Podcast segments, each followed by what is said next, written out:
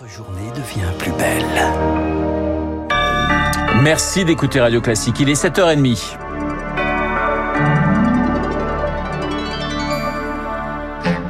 La matinale de Radio Classique avec Renaud Blanc.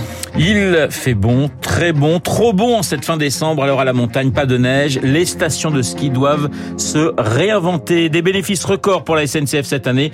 Pourtant, le service se dégrade. Les salariés ne sont pas rémunérés à hauteur de l'inflation. Alors, certains usagers ont une idée, faire la grève des billets. Puis, nous partirons en Chine, où la vie a radicalement changé ces derniers jours. Trois ans de zéro Covid et maintenant, la maladie est partout. Témoignage à venir dans ce journal.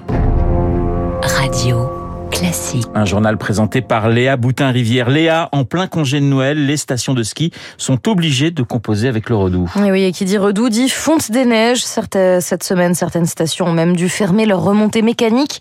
Dans les Vosges, par exemple, pas ou peu de poudreuse dans laquelle se jeter.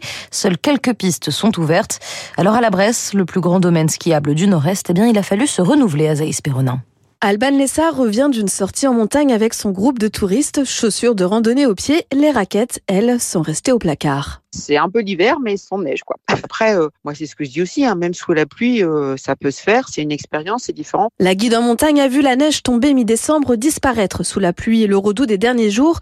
Des changements de paysage devenus de plus en plus fréquents, conséquence du dérèglement climatique. L'enneigement est irrégulier dans le sens où avant, on pouvait avoir de la neige comme ça qui tombait régulièrement sur euh, plusieurs jours et on avait 10, 15 cm. Là, maintenant, d'un seul coup, il va nous en tomber 50 en 24 heures. Et puis après, rien pendant trois semaines. Alors, dans les Vosges, les acteurs du tourisme ont compris qu'il fallait diversifier les activités. C'est ce que constate Gauthier Bervard, community manager de l'Office de tourisme de la Bresse. On a de plus en plus de prestataires qui pensent le 4 saisons et réfléchissent en 4 saisons et puis en 100% hiver comme à une époque. Par exemple, la station de la Bressonnec, de base, eux, ils sont vraiment 100% ski. Maintenant, vous aller à la station n'importe quand de l'année, il y aura toujours quelque chose à faire. De la bûche au rail, euh, possibilité de prendre le, le, télésiège en été pour faire des randonnées pédestres, euh, du bike park, du VTT même pour les familles. Et les touristes eux-mêmes s'adaptent, note le professionnel du tourisme, à la montagne l'hiver désormais il n'y a pas que le ski. Et une autre problématique pour les stations de ski, c'est celle de l'énergie dont les prix galopent. L'énergie, justement, on en consomme moins cette année. Une baisse de près de 7% et demi sur un an la semaine dernière, selon les derniers chiffres du gestionnaire RTE. Autre statistique publiée hier, celle du chômage, euh, également en baisse. Un peu plus de 2% de chômeurs en moins au quatrième trimestre de cette année. Le taux de chômage atteint donc désormais 7,3%. Et ces chiffres sont une bonne nouvelle pour l'exécutif au moment où il tente de faire accepter une réforme très controversée, réduire de 40% la durée d'indemnisation lorsque le chômage touche moins de 6% des actifs.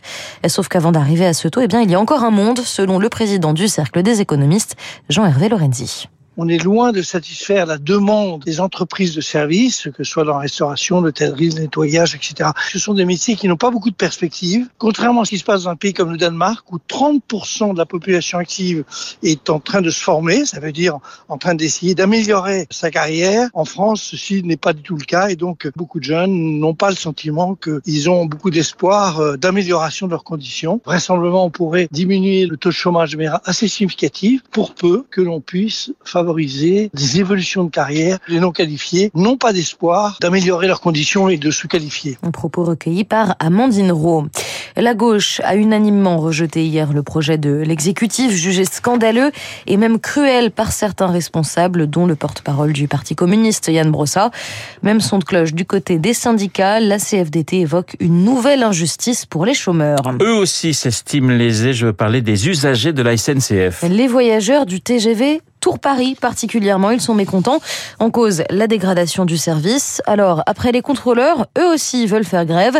Le principe, ce serait de ne pas présenter son billet à bord des trains. Une idée mise sur les rails à cause du mouvement des chefs de bord, un mouvement qui a exaspéré le président de l'association des usagers du Tour Paris. On s'aperçoit que la SNCF fonctionne plutôt bien avec les grèves. En tout cas, côté cheminot, on voit que c'est un mode de communication qui porte ses fruits. Et on s'est dit, bah, pourquoi pas nous, afin notamment d'obtenir une indemnisation. Et là, j'évoque notamment le cas des usagers abonnés à la SNCF hein, qui payent entre 500 et 600 euros par mois leur forfait. On espère effectivement mener et créer un mouvement national, hein, comme on l'avait fait euh, il y a une dizaine d'années, et ça avait porté ses fruits. Les abonnements et les billets ont augmenté de plus de 30% en plus de 12 ans.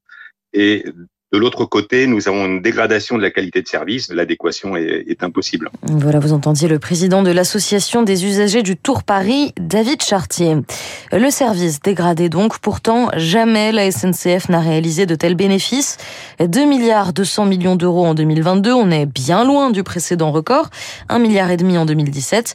Et pourtant, les usagers et les salariés n'en verront pas la couleur car la compagnie doit reverser près des deux tiers de cette somme à un fonds spécifique pour la rénovation des infrastructures, sans compter les dépenses d'énergie qui sont estimées à plus de 3 milliards d'euros l'an prochain. C'est trois fois plus qu'en 2021.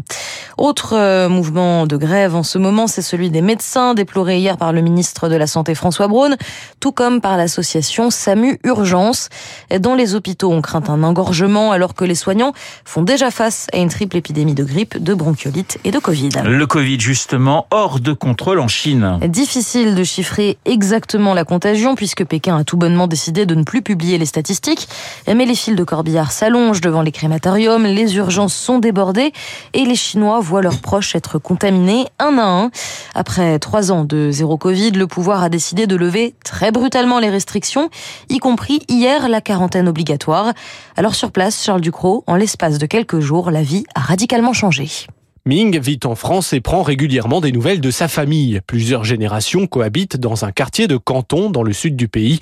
Pour eux, tout a changé du jour au lendemain. Une semaine avant la levée des restrictions, il y avait un cas Covid à notre étage. Toute ma famille euh, est allé euh, quelque part 3 3 4 heures de ma ville pour passer une quarantaine là-bas. Et bah du coup, euh, on était assez en colère et en revenant de la quarantaine, c'était du coup la levée brutale de, des restrictions. Toute ma famille était positive. C'est-à-dire qu'on a passé une semaine là-bas pour rien. Ils suivent les règles et ils disent rien. Comme cette famille, avec la levée des restrictions, de nombreux Chinois ont attrapé le Covid.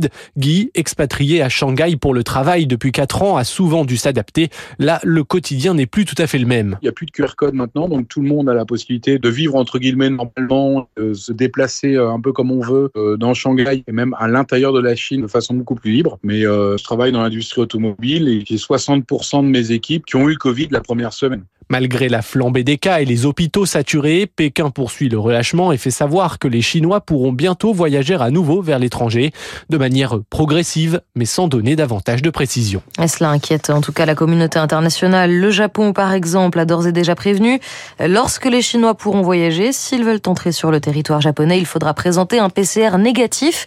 Du côté des États-Unis, aucune décision n'a été arrêtée pour le moment, mais des restrictions sont également envisagées. En bref, à l'international, Vladimir Poutine coupe les vannes du pétrole. Le chef du Kremlin a annoncé hier que la vente de brut serait interdite aux pays qui appliquent le plafonnement de 60 dollars par baril, à savoir les membres de l'UE, du G7 ainsi que l'Australie. Dans ce contexte, Sébastien Lecornu en visite à Kiev aujourd'hui avec un objectif affiché coûte que coûte le soutien de la France. Au programme pour le ministre des Armées, une rencontre avec son homologue ukrainien et une visite au monument des héros pour rendre hommage aux morts de la guerre. Eh bien, nous commenterons cette visite de Sébastien Lecornu avec mon invité à 8h15, le général Jean-Paul Paloméros. Retour en France, Léa. Hier, les forces de l'ordre ont mis un terme à une cavale de 12 jours. La police a retrouvé la trace du chauffeur suspecté d'avoir tué le petit Ayman, cet adolescent de 14 ans fauché par une voiture à Montpellier après la victoire de la France contre le Maroc en demi-finale du mondial. Éric Mauban, bonjour. Bonjour Léa, bonjour à tous. Le suspect a donc euh, Il n'a fait aucune déclaration dans le cadre de son interrogatoire de première comparution. Il faut noter que la personne interpellée a déjà fait l'objet de poursuites en 2021 pour des faits de défaut de permis de conduire et défaut d'assurance. Le chauffeur a été mis en détention. La famille de la victime a exprimé son soulagement. Rappelons qu'Ayem sortait d'un snack où il avait regardé le match lorsqu'il a été percuté et écrasé.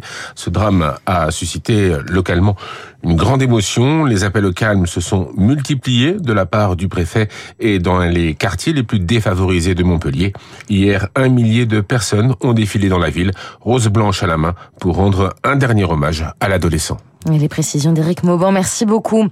Et puis, une dernière information qui fera plaisir aux supporters du Paris Saint-Germain. Lionel Messi sera bientôt de retour à l'entraînement. Christophe Galtier a promis que sa star, auréolée de la victoire à la Coupe du Monde, rechausserait les crampons le 2 ou le 3 janvier prochain. Il sera donc absent pour le match de Ligue 1 ce soir contre Strasbourg. Neymar et Mbappé, eux, répondront présents. Voilà, j'imagine la retrouvaille entre Messi et Neymar dans, quelques jours. Ça peut être très sympa. Merci Léa, Léa Boutin-Rivière pour le journal de 7h30. Il est pratiquement 7h40 sur l'antenne de Radio Classique. Et dans un instant, nous allons parler 7e art avec monsieur Bruno Kras. À tout de suite.